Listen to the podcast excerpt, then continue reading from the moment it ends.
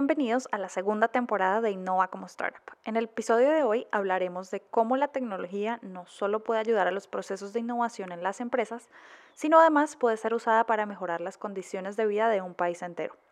Para esto vamos a hablar con Fabiola Rosato y Omar Hernández del equipo de Code for Venezuela, una organización sin ánimo de lucro dedicada a inspirar a amantes de la tecnología e innovadores para que juntos solucionen los problemas que viven a diario en Venezuela a través de su talento.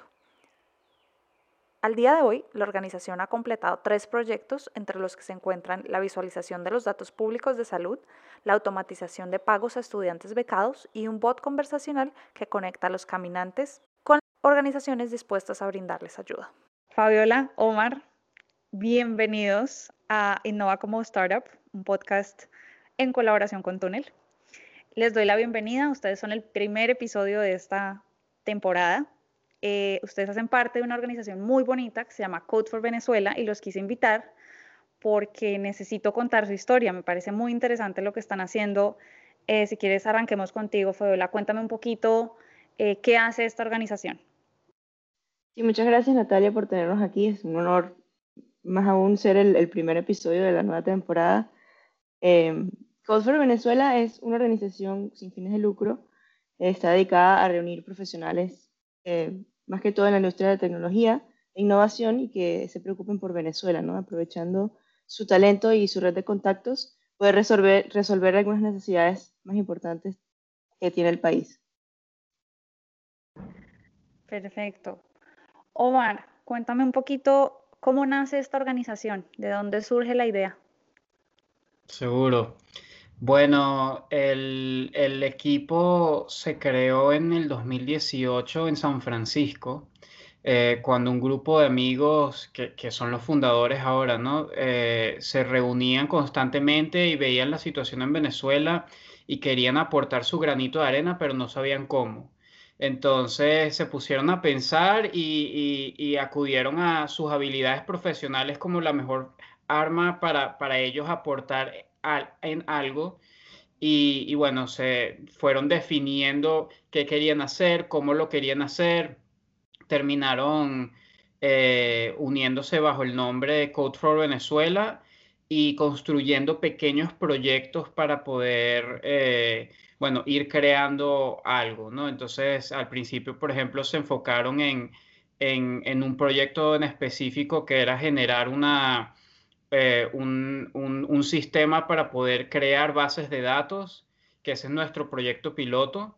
Eh, y, es un proyecto que nos ayuda a muchos de nuestros otros proyectos y, nos ayuda a, poder aportar a las organizaciones, que, que en, un segundo vamos a, a, explicar un poco más cómo, cómo funciona nuestra dinámica, ¿no? Pues, pero, pero sí, eh, es, es, ha sido todo eh, poco a poco que hemos ido creciendo y hemos ido elaborando eh, estos, estos proyectos. Se ha unido más, más y más gente. En el 2020 fue un año increíble de, captación de talento y bueno, súper orgulloso de formar parte de este equipo. No, los felicito, hacen parte de un proyecto súper bonito, la verdad. he estado mirando lo que están haciendo y vi, entre otras cosas, Tú mencionas, por ejemplo, que los, los founders, eh, digamos, le dieron vida a este proyecto con base en lo que sabían hacer. Y yo sí quisiera preguntarles, ahí no sé quién se pida esta pregunta, ¿por qué decidieron que la tecnología era esa semilla que podría solucionar algún problema en Venezuela? ¿Cómo tomaron esa decisión? Eh, bueno, yo creo que la idea es que la tecnología primero es escalable, ¿no? Entonces, independientemente del lugar en el que tú estés, y la estés desarrollando, eh, puedes trabajar en ella, ¿no? Y lo, lo, vemos ahorita en el tema, con el tema de la, de la pandemia.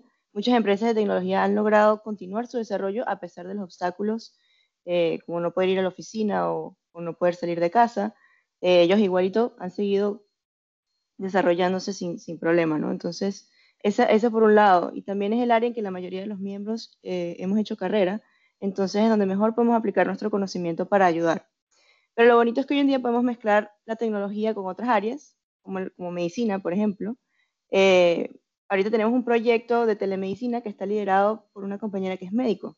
Entonces, a través de la tecnología empoderamos también a otros compañeros de otras áreas y podemos ayudar como en, en otras situaciones también. Entonces, la tecnología es escalable, la tecnología es base para impulsar otras áreas, em, para ayudar.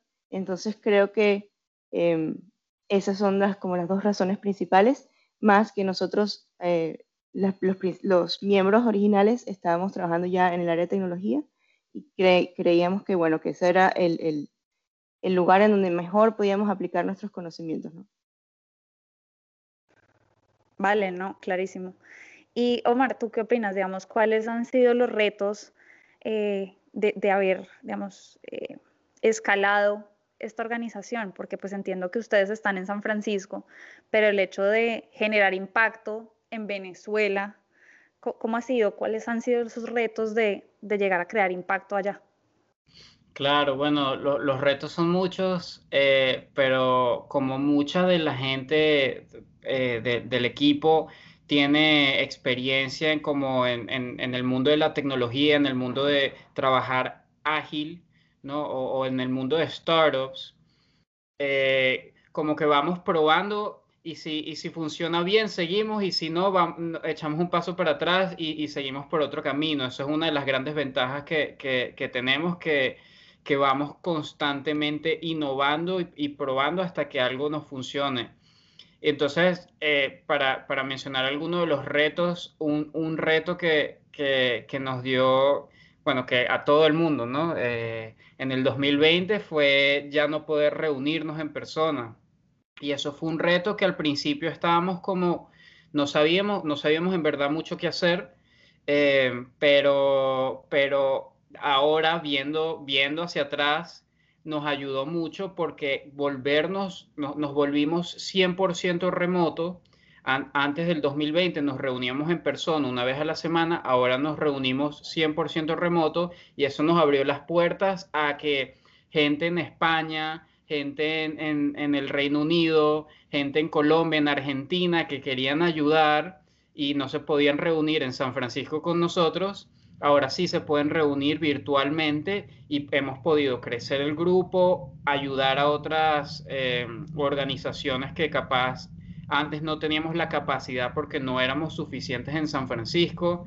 Entonces, bueno, eh, eh, hemos ido ahí poco a poco moldeando como que a, través de los retos y, y en este específico lo moldeamos para que nos funcionara aún mejor de como nos funcionaba antes. Claro que sí, sin duda, eh, digamos que es clave ver este tiempo de, pandemia, ya odio esa palabra, pero este tiempo de pandemia no como un reto, sino como una oportunidad y organizaciones como esta y organizaciones eh, como la nuestra también.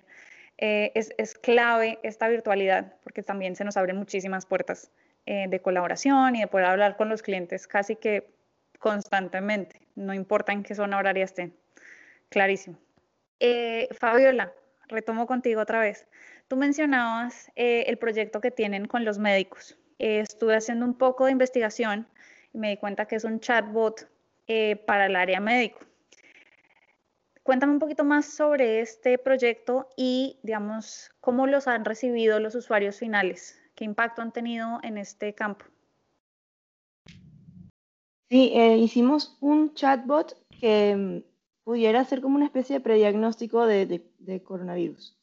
Eh, básicamente, lo, cómo funciona es que tú le escribes al, bot y, él te va, te va diciendo, bueno, te presentas este síntoma, sí o no, presentas este otro síntoma. Y en base a lo que tú le vayas respondiendo, él te puede decir un riesgo aproximado eh, de, cómo, cómo estás en ese, con esa enfermedad, si, si de repente tienes riesgo alto, medio, bajo de presentar coronavirus, o, o si también, si tuvieses, eh, si estuvieses en el caso de, de, presentar coronavirus, ¿cuál sería tu riesgo de caer en terapia intensiva? Entonces teníamos esos dos, esas dos mediciones.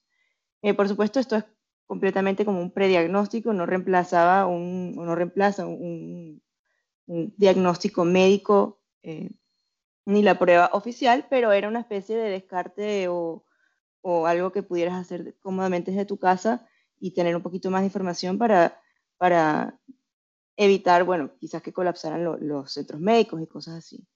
Sobre todo esto lo lanzamos al principio de la, de, la pandemia, cuando había demasiada desinformación, miedo eh, alrededor del, del virus, no, no, se sabía qué era, eh, cómo lo diferencio de una gripe. Entonces vimos como esa oportunidad de, queríamos darle información eh, veraz a, a, los ciudadanos ¿no? y empoderarlos con esta herramienta. nos asociamos con esta organización que se llama Médicos por la Salud en Venezuela eh, recopilamos los, los, digamos, los síntomas principales que se sabían hasta el momento. Se hizo una escala de pesos de cuánto pesa cada, cada, cada síntoma, porque de repente eh, perder el olfato pesa más que un dolor de cabeza. Y bueno, armamos el, chatbot y lo lanzamos lo más pronto posible. Eso lo, lo, terminamos corriendo como en un fin de semana, lanzamos el bot y, y eso era como lo que teníamos en mente, ¿no? Eh, tratar de dar información veraz para eh, aliviar un poco los centros médicos y aliviar un poco el miedo que había alrededor de esa confusión sobre el coronavirus. Al principio realmente hubo bastante escepticismo, em, sobre todo la gente tenía mucha precaución en cuanto a, darte sus datos, ¿no? O sea, eh, de repente si preguntabas eh, ubicación, incluso si no preguntabas nombre ni nada, ¿no? Si tú preguntabas ubicación, la gente como, no sé, no sé si quiero darte mi ubicación. Entonces eso tiene un poco de escepticismo y en base a ese feedback y fuimos iterando un poco a poco, eh, hicimos algunos campos opcionales, eliminamos otros, otros campos también y bueno, pues fuimos construyendo confianza poco a poco con los usuarios hasta llegar como, bueno, llegamos como unas 2.000 sesiones, pero por supuesto em, el uso del chatbot vino muy de la mano con cómo se fue desarrollando la pandemia, ¿no? O sea, al principio cuando había mucha confusión, quizás se veía más uso y después cuando se fue sabiendo más, eh, las cosas se calmaron un poco, había más información ya, eh, digamos, pública y difundida, entonces ya como ya la gente no, o ya no lo utiliza tanto.